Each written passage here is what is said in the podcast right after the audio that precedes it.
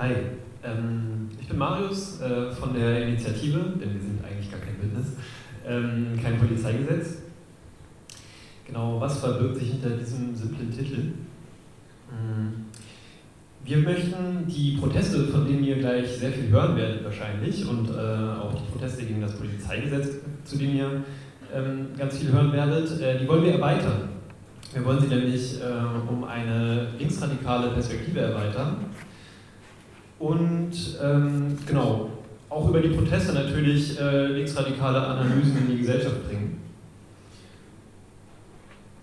Genau, es gibt, wie ihr gleich noch erfahren werdet, noch ein äh, weiteres Bündnis, was eher zivilgesellschaftlich ähm, verortet ist. Und wir sehen uns ganz explizit gar nicht in Abgrenzung, sondern einfach als solidarische äh, inhaltliche Ergänzung äh, zum Bündnispolizeigesetz stoppen. Nur falls äh, jemand Angst vor Spaltung hat. Okay, ähm, aber vielleicht kurz zu unserer inhaltlichen Arbeit. Was ist eigentlich unser Argument? Ähm, auf euren Stühlen findet ihr äh, unseren Basistext, der, ähm, genau, den ihr hoffentlich lesen werdet.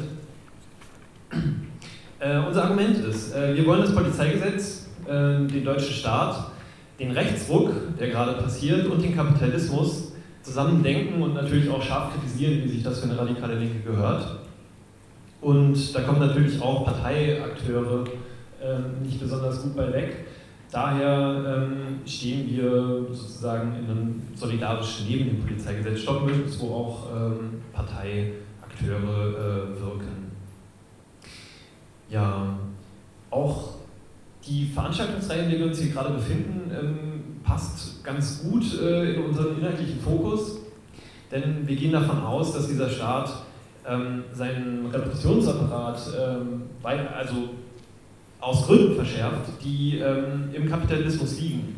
Ähm, vor allem das Stichwort ähm, Krisensicherung ähm, kann man da, glaube ich, mal droppen.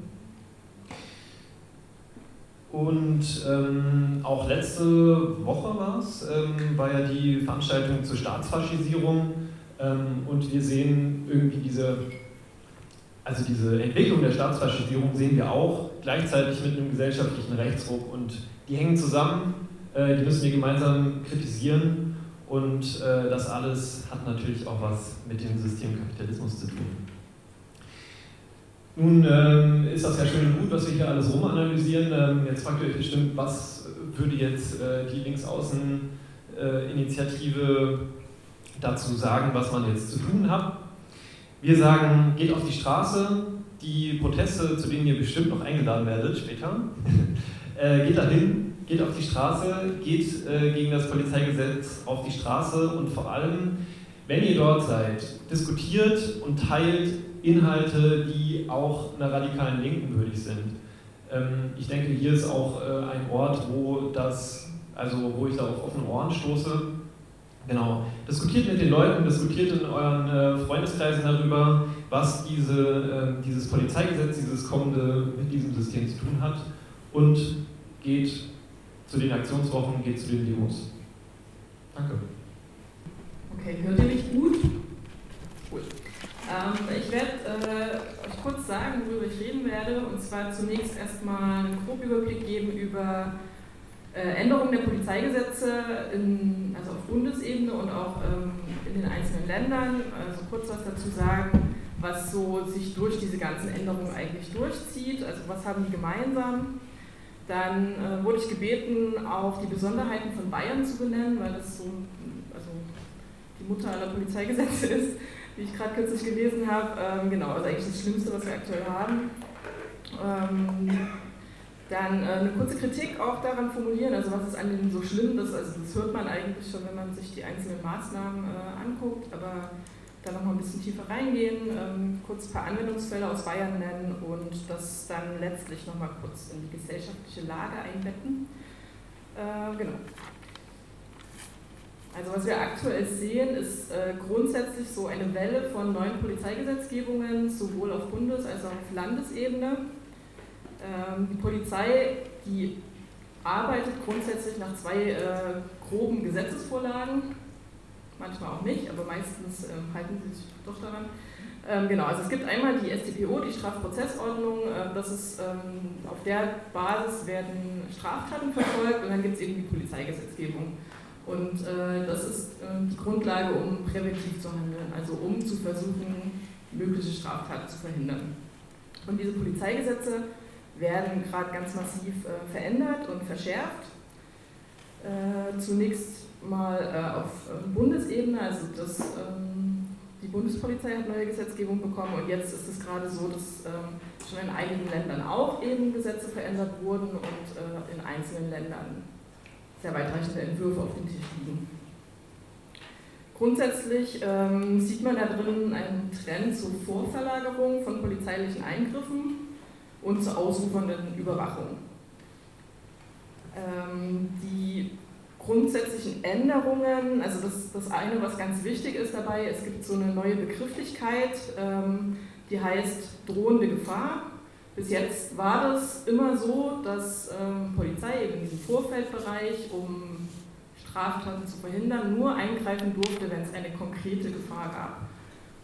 Äh, konkrete Gefahr heißt, dass innerhalb kurzer Zeit mit sehr hoher Wahrscheinlichkeit eine Straftat begangen werden würde und dann durfte die Polizei auch eingreifen.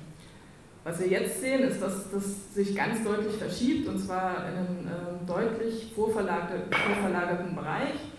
Äh, in Bayern, die haben das drohende Gefahr genannt. Das ist äh, letztlich äh, übersetzt die Gefahr einer Gefahr und wenn man genau hinguckt, was da dann dahinter steht, an, an irgendwie Erklärungstexten, dann sind es ähm, letztlich Vermutungen.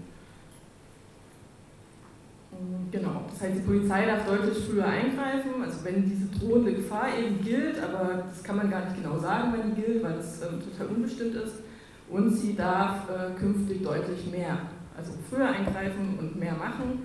Und was ist dieses mehr? Das ist einmal ähm, sind es ganz deutliche Überwachungsbefugnisse, also sie dürfen mehr überwachen und äh, da gehören dazu Telekommunikationsüberwachungen, also Telefone abhören aber was sie jetzt zusätzlich ähm, oft in die Gesetze schreiben, ist, dass sie ähm, Quellentelekommunikationsüberwachung machen wollen. Ähm, landläufig wird es benannt als Bundes- oder Staatstrojaner oder auch Ländertrojaner. Also in Hessen heißt es dann Hessentrojaner, in Bremen Bremen-Trojaner. Ähm, was das bedeutet letztlich, dass ähm, die Polizei sich auf Geräte aufhacken will. Also genau, die wollen quasi, bevor jemand was verschlüsselt wegschickt, wollen die schon lesen, was die Person schreibt. Hm, was gehört noch zu so Überwachungsbefugnissen? Ähm, genau, also einmal eben die Kommunikationsüberwachung und gleichzeitig auch äh, diese technischen Geräte zu durchsuchen. Oder, ähm, also genau, ich komme dann noch zu Bayern, das ist alles noch ein bisschen schlimmer. Äh, dann kommen äh, neue Befugnisse dazu zum Thema Freiheitsbeschränkung oder Freiheitsentzug. Also, wie gesagt, also wir dürfen früher eingreifen und dürfen ähm, da auch Freiheiten von Menschen beschränken. Das fängt damit an, dass es äh, sogenannte Aufenthaltsgebote äh, oder Verbote gibt. Also Polizei darf sagen, wo gehen Personen hin oder wo sollen sie bleiben. Dass es Kontaktverbote äh, geben kann, dass diese unter anderem durchgesetzt werden mit der elektronischen Fußfessel oder auch, dass Menschen sogar präventiv in Haft genommen werden oder in Gewahrsam genommen werden und das, wie gesagt, nochmal auf der Basis von Vermutungen. Und zwar, um sogenannte Straftaten zu verhindern, die vielleicht passieren können.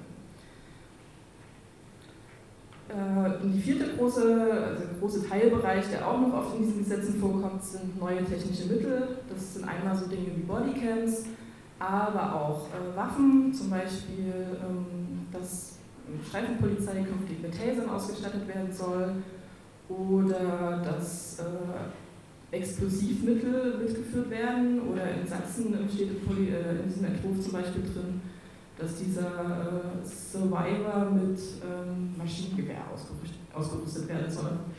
Genau, also so der vierte Bereich sind quasi erweiterte technische Mittel und Waffen.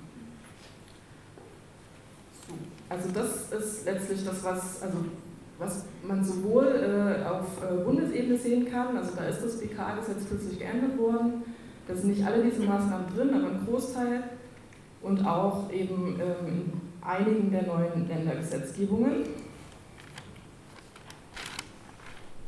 Und das Allerschlimmste davon, hatte ich ja schon angesprochen, ist äh, das bayerische Polizeigesetz. Ähm, ich könnte mir vorstellen, dass ihr alle auch die Proteste dagegen mitbekommen habt, die im Mai gelaufen sind.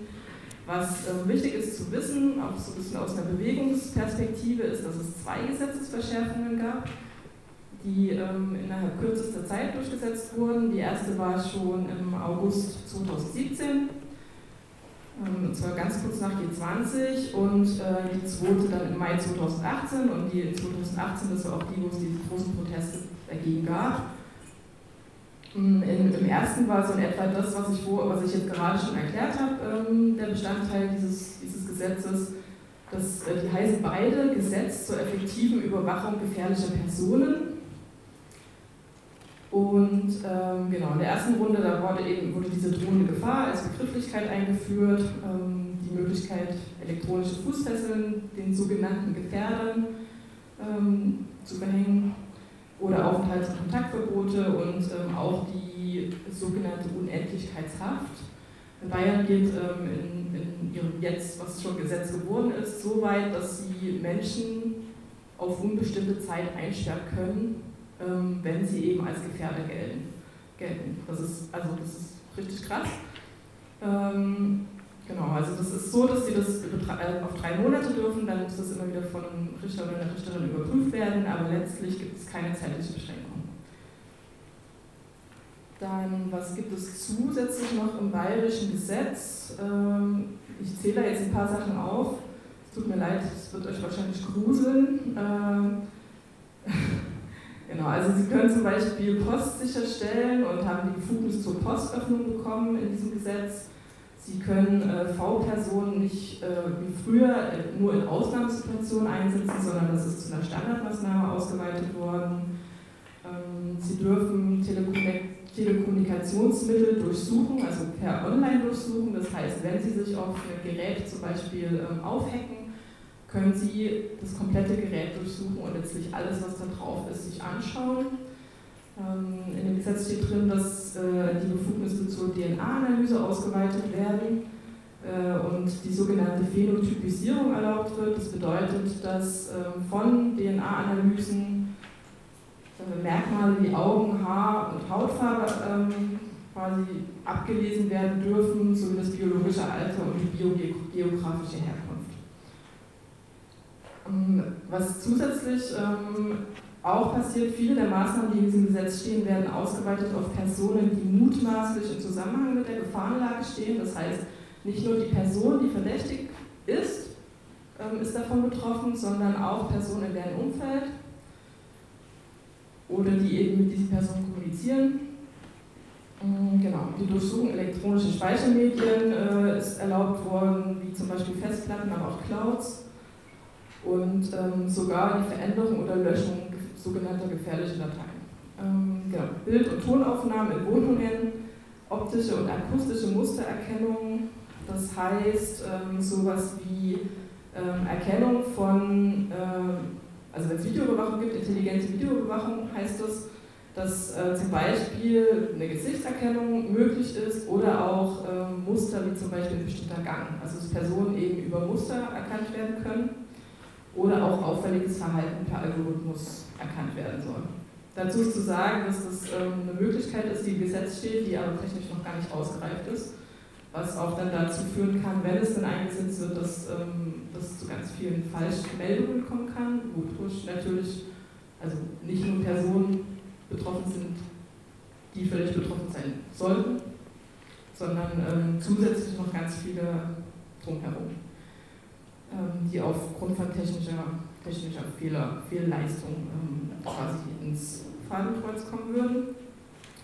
Und äh, Drohneneinsatz für Bild- und Tonaufnahme ist zum Beispiel auch in diesem Gesetz mit dran. Genau, das ist äh, so das ganze große Kabinett, was sich äh, das Bayerische Innenministerium ausgedacht hat. Ähm, warum erzähle ich euch das? Ähm, unter anderem deswegen, weil unser aktueller noch hoffentlich Innenminister Horst Seehofer gesagt hat, dass das ähm, als Vorlage dienen soll für ein sogenanntes Musterpolizeigesetz. Also ähm, die Länder sind grundsätzlich frei, ihre Polizei Polizeigesetze so zu gestalten, wie sie das wollen. aber es gibt quasi immer so den Willen oder die Bestrebung, ähm, Polizeigesetze der Länder anzugleichen. Und äh, es gibt so eine Vereinbarung der Innenminister, ein sogenanntes Musterpolizeigesetz herzustellen, was dann so ein bisschen als Vorlage dienen soll für alle Polizeigesetze der Länder. Genau, die meisten warten da aber auch gar nicht drauf, sondern die ähm, machen das selbst.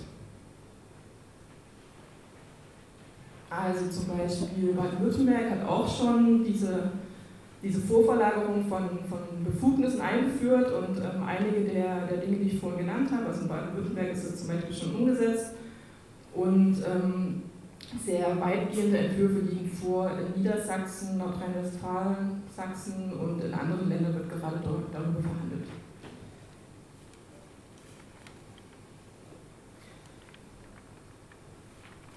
Genau, kurz vielleicht ähm, zu den Begründungen, die immer so genannt werden, warum die Sicherheitsbehörden diese Gesetze einführen wollen. Was äh, ganz, also ganz zuvorderst genannt wird, ist die Terrorabwehr. Ähm, das ist, also geht halt einfach, Dinge zu, zu erklären, indem man sagt, okay, wir wollen euch eigentlich vor Terroristen schützen.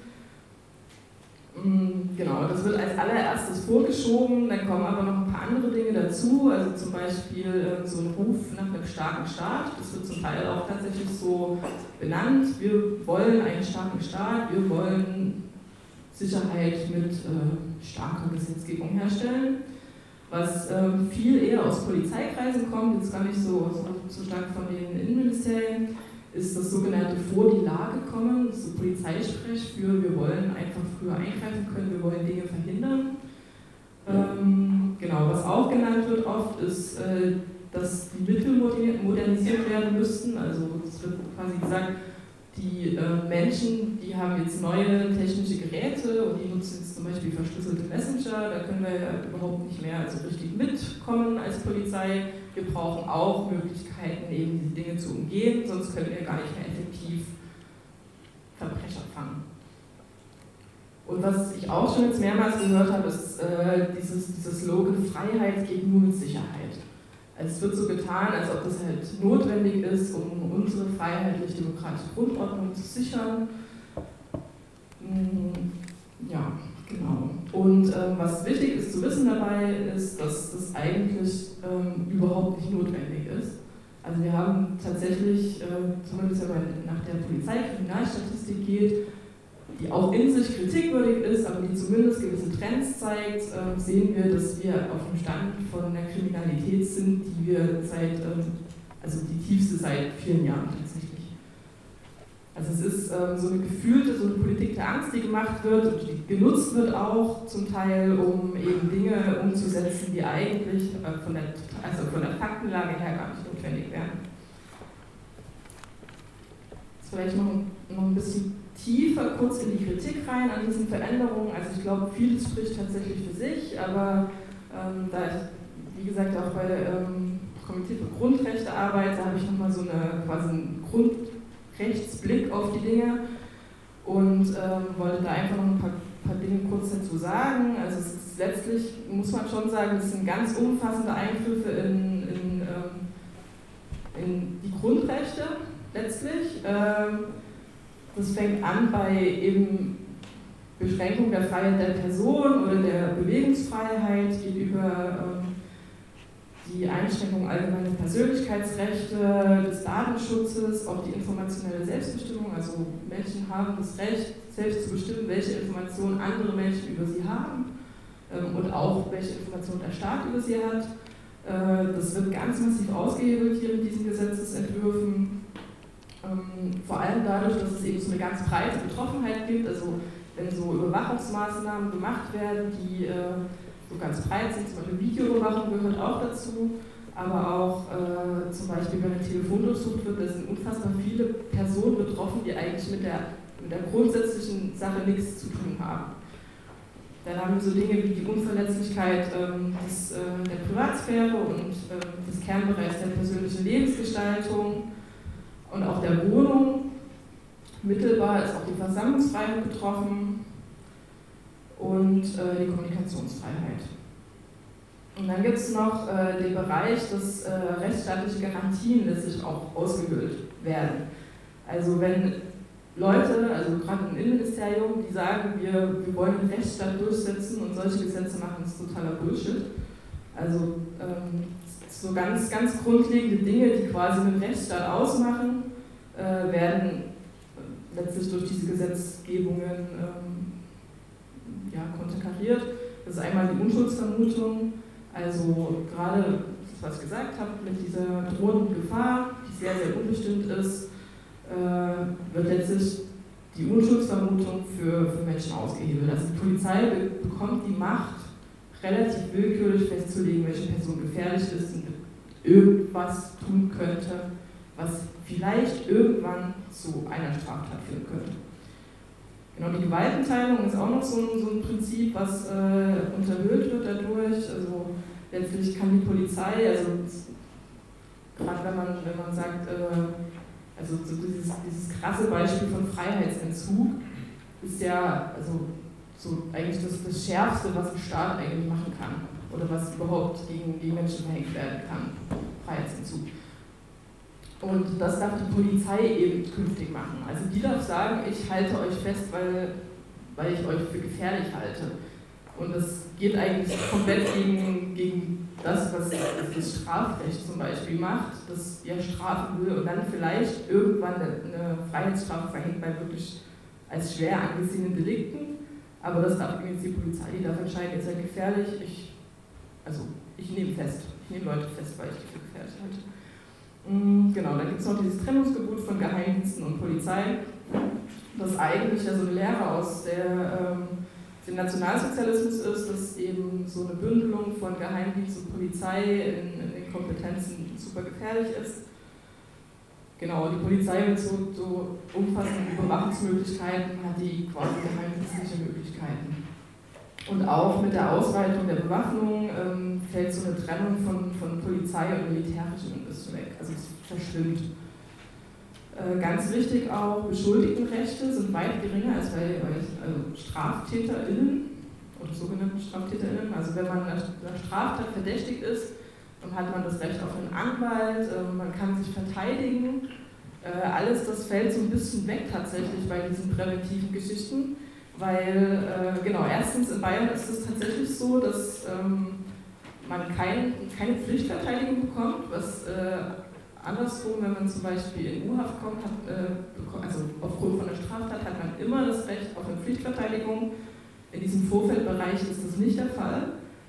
Was total verrückt ist, weil man sich überlegen muss, man muss eigentlich gegen was argumentieren, was einem als, also man wird vermutet, es wird vermutet, dass Mensch eine Straftat begehen könnte, allein das schon zu beweisen, dass das nicht stimmt, ist super schwierig und dann noch nicht mal eine Rechtsvertretung dafür zu haben, das ist eigentlich nochmal viel, viel verrückter. Ja, und dann gibt es so etwas wie die Überwachungsgesamtrechnung. Äh, das ähm, hat das Bundesverfassungsgericht einmal gesagt, dass ähm, ist möglich, einzeln zu überwachen. Das geht quasi, das, das darf die Polizei, aber sie darf irgendwie keine überbordende Überwachung machen, sodass äh, lückenlos nachvollziehbar ist, was eine Person tut oder was sie nicht tut. Und das, äh, mit diesen neuen Befugnissen wird das halt möglich. Und jetzt mal ganz unabhängig von diesen juristischen und den rechtlichen Bewertungen ist die Frage, was macht so viel Überwachung eigentlich mit einer Gesellschaft? Also wie verändern sich äh, Menschen, Dynamiken, wenn sie wissen, dass sie permanent beobachtet werden oder dass es zumindest möglich ist, dass sie beobachtet werden könnten? was macht es auch mit der Gesellschaft, wenn die Polizei entscheiden darf, recht willkürlich, wer gefährlich ist? Und ähm, was ich auch wichtig finde bei dieser ganzen Geschichte ist, ähm, wir haben heute, also es gibt so, ich habe ja gesagt, es wird oft genutzt zur Terrorabwehr, das steht zum Teil auch in Gesetzen drin, zum Teil steht aber auch drin, dass zusätzlich Alltagskriminalität verhindert werden soll. Aber erstens ähm, lässt sich das auch immer ändern, also diese Befugnisse lassen sich nochmal ausweiten. Und zweitens ähm, ist die Frage, was denn als Terror definiert wird, auch eine Frage, also auch was, was sich verändern kann. Es unterliegt auch gesellschaftlichen Prozessen. Gut, ähm, dann wurde ich noch gebeten, ähm, kurz mein, also eine Einordnung zu geben. Also ich habe quasi jetzt was über die Polizeigesetz gesagt, was da drin steht, auch ähm, die Kritik daran. Und dann war die Frage, wie, wie ist das einzuordnen in so eine aktuelle gesellschaftliche Entwicklung? Ich habe da natürlich noch einen, also einen Blick drauf. Ich glaube, da gibt es ganz viele unterschiedliche.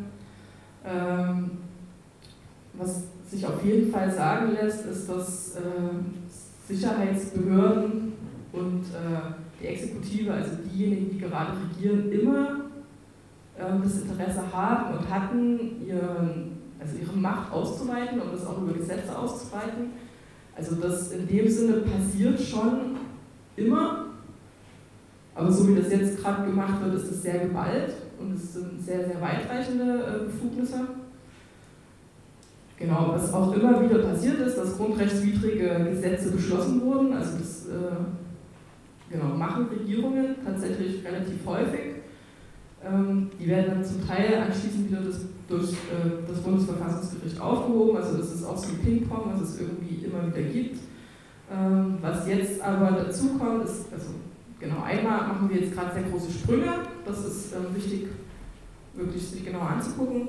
Und die zweite Geschichte ist, ähm, dass äh, die technische Entwicklung auch neue, neue Möglichkeiten bietet, die Begehrlichkeiten weckt und vor allem auch bei den Polizei- und Geheimdiensten Begehrlichkeiten weckt. Die wollen letztlich immer das tun können, was technisch gerade möglich ist. Und das fordern wir auch ein. Äh, was man sehr, sehr deutlich sehen kann an diesen Gesetzgebungen, die tragen ganz stark eine Handschrift von eben Polizeibehörden. Also das klingt eigentlich, als hätten die so einen Wunschkatalog aufgestellt und die Regierung setzt das gerade. Grundsätzlich gibt es auch eben durch das Erstarken der AfD so eine ganz große Populismusbereitschaft in anderen Parteien, die versuchen, also das sehen wir auch an, an anderen Gesetzgebungen, aber eben auch an der Sicherheitsgesetzgebung, dass äh, Dinge umgesetzt werden von regierenden Parteien, die eigentlich die AfD noch nicht mal fordern würde. Also, ähm, oder tatsächlich auch in dem Fall nicht fordert. Also diese, diese Gesetze werden sehr, sehr stark von der CDU, aber auch CSU vorangetrieben da, wo die regieren, ähm, bringen sie die Gesetze ein, aber selbst da, wo sie in der Opposition sind, ähm, versuchen sie eben das anzu, anzustoßen und anzuschieben. Ähm, man muss aber dazu sagen, dass das äh, andere mitregierende Parteien auch mittragen und das ist egal, welche das ist. Also das macht die SPD mit, wenn sie in der Regierung ist, das macht die FDP mit, die eigentlich ja äh, oft noch so tut, als sei sie eine liberale Bürgerrechtspartei. Das ist also Quatsch, weil zum Beispiel in NRW tragen die diesen Gesetzesentwurf mit und die Grünen auch. Also die Grünen haben das in Baden-Württemberg mit umgesetzt und in Hessen gerade auch eine Gesetzesverschärfung mit umgesetzt. Witzig ist, dass sie dann da, wo sie in der Opposition sind, in den Gegenbündnissen drin sind. Genau, also kann man jetzt irgendwie nicht auf eine Partei, an einer Partei festmachen. Also das sind auf jeden Fall so, so Wunsch, Wunschkinder der CDU, aber die anderen tragen es mit. Genau, vielleicht zum Ende noch. Ähm, ich sehe es auf jeden Fall schon auch äh, im Rahmen der, also der sogenannten autoritären Formierung, also Abschottung von Europa und auch äh, von Deutschland nach außen, Kontrolle nach innen. Äh, wir hören immer Sicherheit, Sicherheit, Sicherheit. Aber letztendlich ist die Frage, also aus meiner Sicht geht es nicht um Sicherheit, das ist also reiner Populismus, sondern also die Frage ist halt auch die Sicherheit für wen. Also die Sicherheit, die dann transportiert wird, ist ja keine, naja, also kein, ich glaube, es ist einfach um Gefühle zu bedienen oder so eine Angstmache, die, die gut funktioniert, auch zu bedienen. Ähm, genau, jetzt habe ich ein bisschen vergessen gehabt äh, zu sagen, wie das in Bayern angewendet wird. Das passt aber trotzdem ganz gut dazu, äh, weil ich ja gerade schon gesagt habe, ähm, für wen soll das eigentlich sein? Also wem, wem helfen die, diese Gesetzgebung? Letztendlich helfen die der Polizei, helfen die äh, den Menschen, die an der Regierung sind, also den, den Mächtigen und Herrschenden und äh, letztlich auch denen, die das Kapital haben und verwalten äh, weil gegen wen wird es angewendet? Zuallererst äh, in Bayern zum Beispiel gegen Geflüchtete. Also da gibt es ähm, ein Anwendungsbeispiel, wo elf Geflüchtete aus einer Unterkunft in Schweinfurt als Gefährder eingestuft wurden und ähm, für bis zu zwei Wochen in Gewahrsam genommen worden sind. Da ähm, auch das, was ich vorhin gesagt habe, die hatten keine anwaltliche Beiordnung, also keine rechtliche Vertretung letztendlich, waren zwei, also bis zu zwei Wochen in, in Gewahrsam. Und was daran äh, skandalös ist letztlich, ist, dass die CSU darüber lügt. Also die haben immer gesagt, dass, dass äh, jede Person, die vom PAG, also diesem Polizeigesetz betroffen sein würde, die Möglichkeit hätte, einen Anwalt zu nehmen oder eine Anwältin zu nehmen und das ähm, ist eben nicht der Fall. Also es hat ganz konkret das Amtsgericht, das über dieses, diese, dieses Quasi entschieden hat, hat gesagt, in, also der Polizeinorm steht nicht drin, dass ähm, die Menschen ähm, Recht auf eine anwaltliche Verteidigung hätten. Genau, dann äh, wer ist noch betroffen gewesen? Äh, Teilnehmer an Protesten gegen den AfD-Parteitag in Augsburg. Einmal ist da eine Person hinterher als gewaltbereiter Linksextremist äh, eingestuft worden und äh, wurde im Nachgang überwacht und auch verfolgt von Zivilpolizistinnen. Und ähm, was auch, also vielleicht nochmal so eine ganz praktische Auswirkung, was man haben kann durch diese Einstufung als Gefährder, hat das Jugendamt dieser Person den Umgang mit, mit seinem Kind verboten. Und äh, dann gab es auch im Zusammenhang mit äh, dem AfD-Parteitag einen Fall von Vorbeugegewahrsam, also dass eine Person eben von der die Polizei dachte, dass sie an Protesten teilnehmen würde, in Gewahrsam genommen wurden. Und äh, kürzlich gab es einen Fall, wo 15 Personen, die im Zug nach Salzburg unterwegs waren, auch in Gewahrsam genommen wurden und ein Ausreiseverbot verhängt wurde. Zwar da auf Basis des Bundespolizeigesetzes und des Bayerischen Polizeigesetzes, aber auch weil gedacht wurde, sie könnten irgendwelche Straftaten begehen. Und letztendlich wurde dadurch ihre Versammlungsfreiheit oder ihr Demonstrationsrecht ihnen genommen. Und die Bewegungsfreiheit auch. Genau, jetzt ist so ein bisschen die Frage, was tun gegen all diesen Mist. Ähm, Genau, ich glaube, da hören wir gleich auch nochmal was von äh, Sophie. Gerade haben wir schon mal was gehört, aber ähm, letztendlich sich organisieren, zusammenkommen, sich das genau anschauen, was da passiert, andere Leute informieren und äh, Öffentlichkeit schaffen. Das äh, würde ich vorschlagen und dann an Sophie übergeben. Ja, vielen Dank für den Vortrag. Ja, ich bin äh, eingeladen worden, um was über die Entwicklung der Polizei in Sachsen zu sagen, denn genau damit ähm, beschäftige ich mich in meiner Doktorarbeit äh, und zwar weniger mit dem Gesetzes Klein-Klein, also bitte stellt mir ganz keine detaillierten Fragen zu den Neuerungen des Gesetzes, sondern ich beschäftige oder habe mich beschäftigt äh, mit den Entwicklungen des Apparats der Polizei und den Kräfteverhältnissen in Sachsen seit 1990 und äh, will da zeigen, wie trotz Neoliberalisierung und ähm, Abbau des äh, Apparats der Polizei eine autoritäre Entwicklung stattgefunden hat. Und dazu würde ich heute gerne drei, ähm, drei meines Erachtens zentrale Entwicklungen vorstellen, die ich für eine linke Debatte ähm, zu Polizei und jener autoritären Entwicklung für relevant erachte. Und im Kern geht es quasi bei meiner Kritik, ähm, oder handelt sich meine Kritik nicht so sehr an der Kritik der Einschränkung von Grundrechten ähm, ähm, ab, wie Michel das gerade vorgestellt hat, sondern ich finde quasi das ähm, Problematische oder das Problematischste äh, ist, dass immer mehr soziale Konflikte autoritär bearbeitet werden. Also dass dort, wo sich ein äh, sozialer Staat zurückgezogen hat, ein repressiver Staat ein ähm, einspringt und dass das quasi auch der Kern der autoritären Entwicklung ist, in dessen Kontext auch der Rechtsruck zu sehen ist. Und äh, ich habe vergessen, ich habe eine Präsentation, die ist nicht so umfangreich, aber ein paar Sachen stehen drauf. Interessanterweise fange ich auch, kann man hier auch Vollbildmodus machen? Ja, so. Ähm, Interessanterweise, also ich habe auch am Anfang kurz äh, zwei Exkurse, sozusagen, wo es nochmal so grundsätzlich um Polizeiorganisation geht. Ähm, und äh, ich fange damit an, was auch Michel gerade schon erwähnt hat, und zwar die Gesetzesgrundlagen für Befugnisse der Polizei. Michel hat schon gesagt, Polizei ist Ländersache, abseits der Bundespolizei. Ähm, und ähm, ich quasi beziehe mich auch nur auf die äh, Landespolizei in Sachsen, ähm, in dem, worüber ich rede weil die Polizeien sehr unterschiedlich auch organisiert aufgebaut sind. Relevant für Sachsen sind vor allem, aber nicht nur zwei Gesetze, das ist eben die Strafprozessordnung, die die repressiven Maßnahmen äh, regelt, wenn Straftaten eingetreten sind und das andere ist das Landesrecht, das ist aktuell sächsische, das sächsische Polizeigesetz, was die ähm, präventiven Befugnisse der Polizei regelt, bevor Straftaten festgestellt wurden sind. Und genau dieses bevor, das hat Michelle auch schon äh, dargelegt, quasi wird immer weiter ins Vorfeld äh, nach vorne verlagert.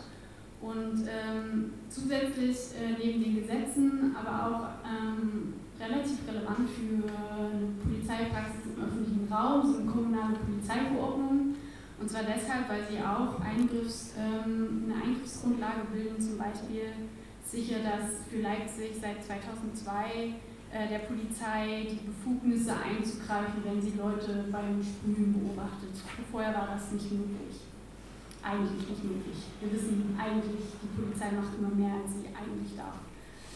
Ähm, das Zweite, äh, was ich äh, sehr wichtig finde, ist, dass wenn man sich äh, Zahlen von Beschäftigten ähm, bei der Polizei anschaut, und das äh, werden wir gleich tun, muss man sehr genau differenzieren, in welchem Bereich ähm, äh, diejenigen arbeiten oder wie sie beschäftigt sind. Und am relevantesten ist es äh, zu schauen, quasi, ob es sich, also ob es um Polizeivollzugsbeamtinnen ähm, geht oder ähm, um angestellte ArbeiterInnen, Verwaltungsbeamtinnen, weil nur die Polizeivollzugsbeamtinnen sind zur Ausübung von Gewalt ähm, äh, berechtigt. Also sie repräsentieren das Gewaltmonopol, die haben eine Ausbildung in der Polizei. Ähm, und ist jemand nur Angestellter oder Verwaltungsbeamter, ähm, haben es eben keine Berechtigung zur Anwendung ähm, von Gewalt. Wie zum Beispiel äh, der Hutmensch vom LKA Sachsen, der in der Presse war, der ist sehr wohl bei der Polizei beschäftigt, aber er ist nur Angestellter und darf keine Gewalt anüben, also weil es ab und zu behauptet worden ist. Er hat dafür andere, trotzdem andere ähm, Berechtigungen, wie zum Beispiel Zugriff auf Datenbanken, deswegen ist es trotzdem alles auch problematisch. Eine Ausnahme bilden, bilden die WachpolizistInnen. Die sind zwar keine Beamtin, weil sie nur äh, befristet angestellt sind, aber die dürfen trotzdem eine Waffe tragen und einsetzen und quasi Gewalt anwenden, ähm, obwohl sie quasi keine Beamt Beamtenstatus haben, wie das eigentlich sein sollte. Und äh, quasi Polizeivollzugsbeamten arbeiten dann entweder im kriminalpolizeilichen oder im schutzpolizeilichen ähm, Bereich der, bei der Kriminalpolizei, die Arbeit setzt dann an, wenn schon Straftaten äh, dokumentiert sind, sie ermitteln, sie klären auf, sie sind nicht uniformiert. Ähm, sie laufen keine Streife und quasi sind im öffentlichen Raum zu Präventionszwecken auch äh, in wenig präsent. Ähm, anders die Streifenpolizisten, die gehören zur Schutzpolizei ähm, und deren Aufgabe ist die Aufrechterhaltung der öffentlichen Ordnung und Sicherheit und die haben die Aufgabe der Gefahrenabwehr ähm, und da sind diejenigen, die draußen uniformiert auf der Straße unterwegs sind, eben nicht mehr nur zu Zwecken der Gefahrenabwehr, sondern mehr und mehr zu präventiven Zwecken. Und das sind quasi auch diejenigen, für die die Befugnisse in den Polizeigesetzen besonders ausgeweitet werden. Und ich halte quasi für die Betrachtung der Polizei im öffentlichen Raum deswegen auch die Betrachtung der Schutzpolizei für ähm, am relevantesten. Und ähm, dazu möchte ich zuerst quasi als erste ähm, These euch zeigen, dass ähm, die Zahl, also trotz eines Rumjangens von Politik und Polizei, ähm, quasi die Zahl der uniformierten Polizei im öffentlichen Raum trotz des Polizeiabbaus ähm, zugenommen hat. Dazu zunächst, ich hoffe, man kann das ähm, äh, vernünftig sehen, äh, die Entwicklung der Zahl der Polizeivollzugsbeamten ähm, seit, äh, seit Anfang der 90er. In den, 90, Anfang, in den 90er Jahren ist die sächsische Polizei massiv aufgebaut worden. Das ist auch quasi gar nicht in allen neuen Bundesländern der Fall gewesen. Ähm, Sachsen hatte dann Anfang der 2000er eine relativ hohe Polizeidichte auch im Vergleich.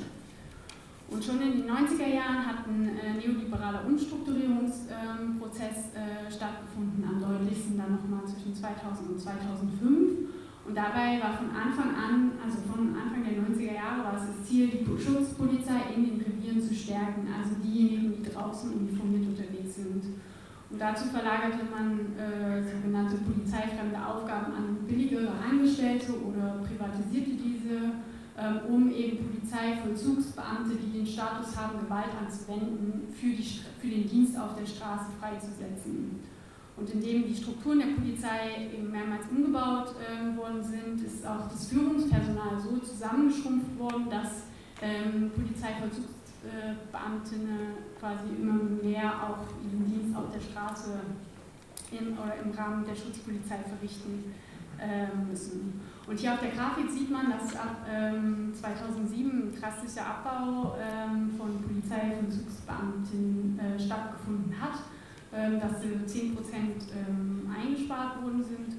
Und, ähm, aber wie gesagt, mich interessiert nicht so sehr, wie es allgemein ist, weil da haben so viele organisatorische Veränderungen stattgefunden. Mich interessiert vor allen Dingen diejenigen, die draußen auf der Straße unterwegs sind und eben präventiv in soziale Konflikte eingreifen. Und ähm, wie gesagt, die Schutzpolizistinnen sitzen nicht nur, aber vor allen Dingen in den Revieren und hier ist eine Grafik, äh, die äh, die Zahl der Schutzpolizisten in den Revieren von 2006 mit 2017 vergleicht. 2006 im Zeitpunkt, wo äh, noch kein Polizeiabbau stattgefunden hat und 2017 er schon durchgeführt worden ist.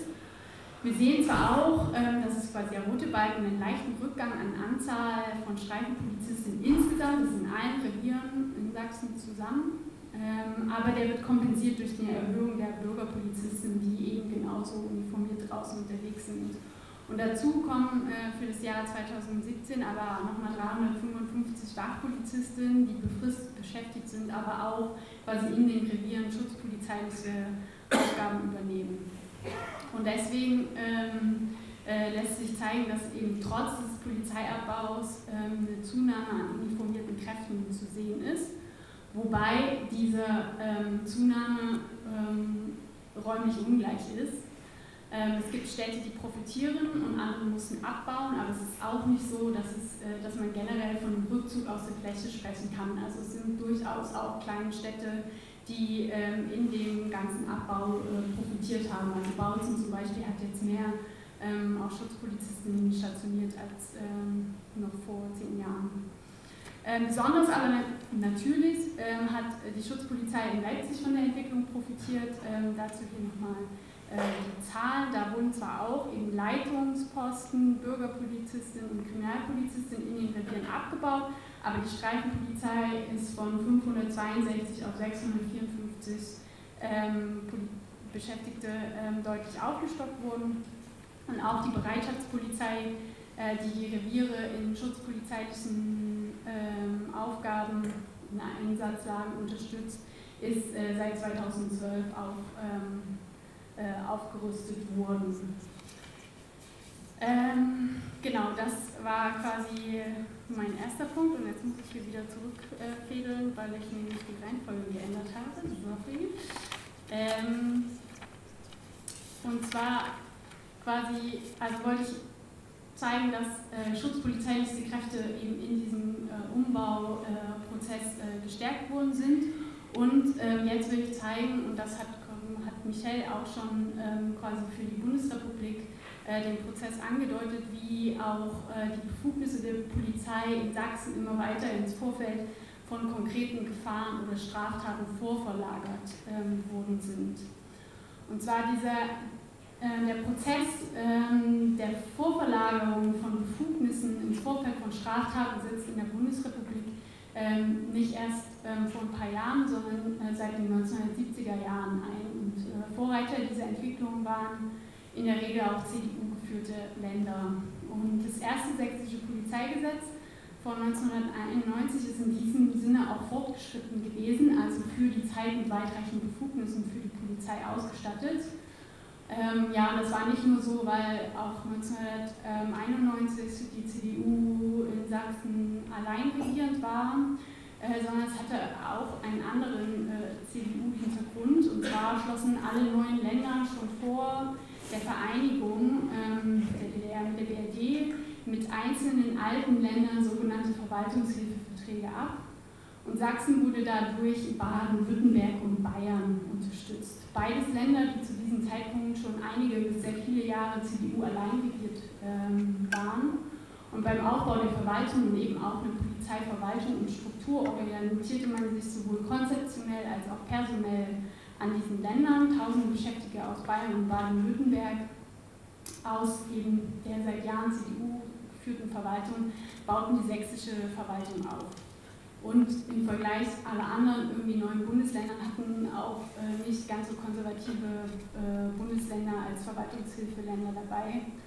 Äh, und äh, ich, ähm, ich äh, meine, dass sich eben genau diese politischen Kräfteverhältnisse aus diesen äh, beiden und Unterstützung dieser beiden Länder sich auch im Verwaltungsaufbau in Sachsen eingeschrieben haben und glaube, dass es ein Grund ist, warum sich Sachsen auch so, warum in Sachsen einfach alles nochmal viel schlimmer ist als in anderen Bundesländern, in anderen neuen Bundesländern.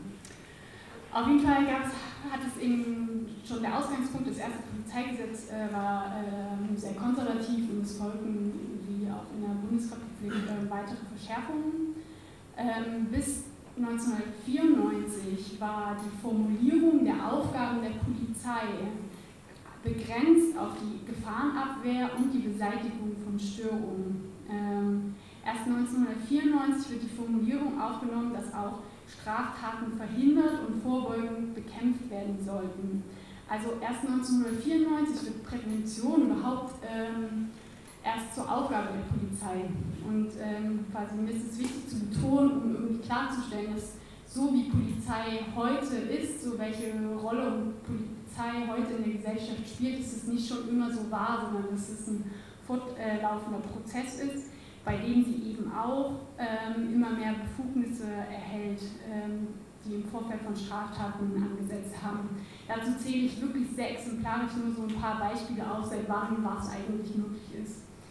Ähm, seit 1994 ist es äh, im Gesetz geregelt, dass öffentliche Kundgebungen und Demonstrationen auch gefilmt werden dürfen.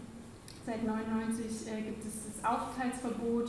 Die öffentliche ähm, Kameraüberwachung ist ähm, auch 1999 gesetzlich geregelt worden. Vorher gab es ja schon das erste bundesweite Pilotprojekt am Hauptbahnhof in Leipzig 99, äh, seit 1999 sind auch sogenannte verdachtsunabhängige Kontrollen zur vorbeugenden Bekämpfung von grenzüberschreitender Kriminalität äh, möglich und dass äh, diese verdachtsunabhängigen Kontrollen wurden 2004 nochmal ausgeweitet mit der Möglichkeit ähm, äh, oder durch die Einrichtung von äh, zeitlich befristeten Kontrollbereichen, die ähm, ganze, äh, die Kontrollen in ganzen Stadtvierteln ermöglicht. Und jetzt ähm, haben sich äh, SPD äh, und CDU-SPD-Koalition eben auch auf ein neues ähm, äh, Polizeigesetz geeinigt, das auch in dieser Welle von Polizeigesetzen zu verorten ist, die Michelle ähm, dargelegt hat. Und dieses Gesetz ist jetzt in den Landtag eingebracht worden und wird voraussichtlich irgendwann im Frühjahr ähm, beschlossen werden oder soll beschlossen werden.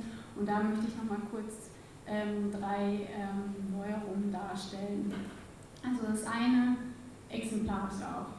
Also das eine ist auch eine Ausweitung von Kameraüberwachung, also in einer 30-Kilometer-Zone zu den Grenzen, was bis nach Dresden reinreicht, soll äh, die Möglichkeit der Videoüberwachung mit automatisierter Kennzeichen und Gesichtserkennung eingeführt werden und die dort aufgenommenen biometrischen Daten werden dann auch mit Datenbanken abgeglichen äh, und bei möglichen oder auch falschen Treffern eben gemeldet und verfolgt. Äh, und auch in den Kommunen, die Kommunen werden mit mehr Instrumenten äh, ausgestattet und sollen auch die Möglichkeit bekommen, ähm, kommunale Kameras zu installieren. Das äh, neue sächsische Gesetz nutzt nicht den Terminus der drohenden Gefahr, so wie das ähm, äh, in Bayern verankert ist, und ist deswegen, so sagt man, verfassungsrechtlich weniger angreifbar als das bayerische Gesetz und ist auch insgesamt quasi mit viel weniger Eingriffsbefugnissen ausgestattet als das bayerische Gesetz. Aber die Logik der drohenden Gefahr steckt auch da drin. Und zwar soll die ähm, Polizei quasi die Befugnis bekommen, einzugreifen, wenn Tatsachen die Annahme rechtfertigen, dass die Person innerhalb absehbarer Zeit eine ihrer Art nach konkretisierte Straftat von erheblicher Bedeutung begehen wird. Die, Straftat, äh, die Person muss also nicht eine konkrete Straftat planen, dann hätte die Polizei schon Befugnisse quasi einzuschreiten, ähm, und quasi, äh, sondern sie muss nur ihrer Art nach, also sie muss irgendwie unbestimmt, also es reicht, dass sie unbestimmt äh, ist und äh, dass die Polizei vermutet, sie könnte irgendwas tun.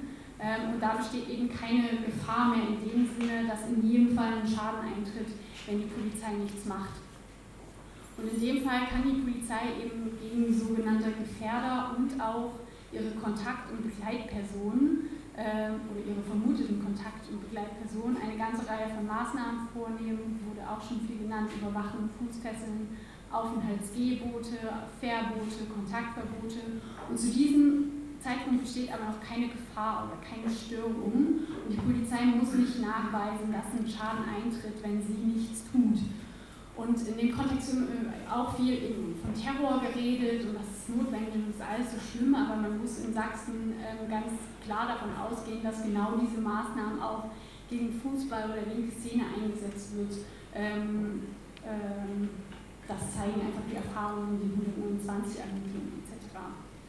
Und noch ein drittes Beispiel für die für die Neuerungen. Ähm, gerade kann die Polizei bei Demonstrationen eigentlich wieder nur Bestandsdaten bei Handyanbietern abfragen, wenn Straftaten begangen worden sind. Künftig soll die Polizei auch dann schon just in time mithören oder lesen können, wenn sie denkt, dass eine solche Straftat in absehbarer Zeit, also ohne konkreten Verdacht, begangen wird. Ähm, dann nur noch einen kleinen Hinweis daran, was nicht drin steht, die, die Quellen-TKÜ, die Michelle auch angesprochen wird, die ähm, äh, steht nicht im neuen Gesetz. Das ist quasi der Erfolg der SPD, dass sie das verhindert hat, dass das äh, nicht drin steht. Dafür hat sie aber auch sonst nichts durchgesetzt, was eine positive oder kaum positive Entwicklung wäre. Und insgesamt drücken sich eben in den Polizeirechten Stärkung der Befugnisse der Schutzpolizei auf. Äh, und ähm, in der öffentlichen Debatte, das hat Michelle auch schon gesagt, wird immer so getan, quasi die Polizei braucht mehr Befugnisse, weil ja auch diese Kriminellen immer mehr Mittel hätten. Und faktisch geht es aber quasi da diese, ähm, diese Regelung treffen, die Strafprozessordnung, aber praktisch geht es im Polizeigesetz eben darum, dass die Polizei immer mehr Befugnisse bekommt, bevor überhaupt irgendwas passiert ist. Und als drittes ähm, möchte ich noch auf eine letzte Entwicklung eingehen, die ich für relevant erachte, und zwar, dass äh, die Polizei als Exekutive der staatlichen Gewalt immer mehr zur politischen Akteurin auch wird, die die Deutung und Art und Weise der Bearbeitung von sozialen Konflikten entscheidend mitbestimmt. Das ist ähm, ganz sicher auch eine allgemeine Entwicklung und nichts Sachsen-spezifisches, hat aber, glaube ich, auch hier eine besondere Relevanz. Ähm, ja, was passiert? Also die Polizei bekommt nicht nur mehr und mehr Befugnisse im Vorfeld von Straftaten, sondern sie wird auch in immer mehr Gremien ähm, als Expertin einbezogen und sie bekommt eine größere Relevanz in der öffentlichen Diskussion um soziale Konflikte und Vorfälle etc. Das hat mit der konkreten Sicherung des Gewaltmonopols erstmal wenig zu tun, wird aber, und das auch von vielen äh, linken Akteuren, als Erfolg verstanden, weil Prävention ist ja besser als Repression.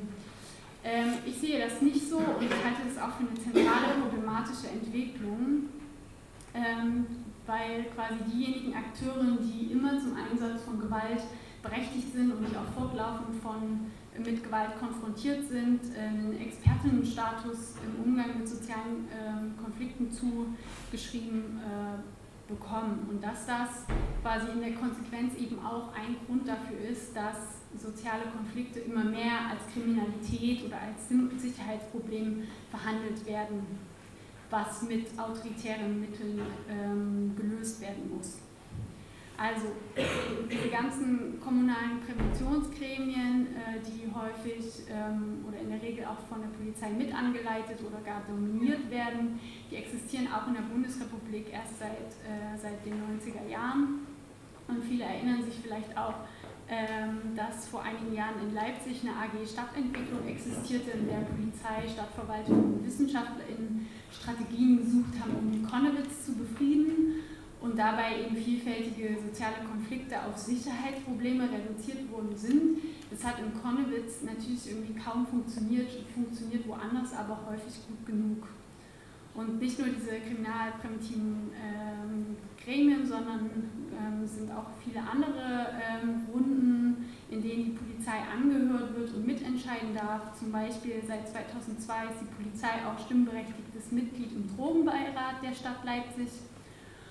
Und ich sehe quasi genau in dieser Entwicklung deswegen eine Relevanz für Sachsen, weil hier die Landesebene seit Gründung des Freistaats eben so stark CDU dominiert ist und äh, sich immer wieder beobachten lässt, dass sich die CDU-Landesebene über den Apparat der Polizei in lokale Konflikte eingreift, dort autoritäre Lösungen stark macht und oppositionelle Kräfte ähm, zu schwächen versucht. Und so ist genau auch dieser Platz im Drogenbeirat eine Konsequenz aus einem Angriff der Polizei auf die Sozialpolitik, auf den akzeptierenden Ansatz der Drogenpolitik in Leipzig.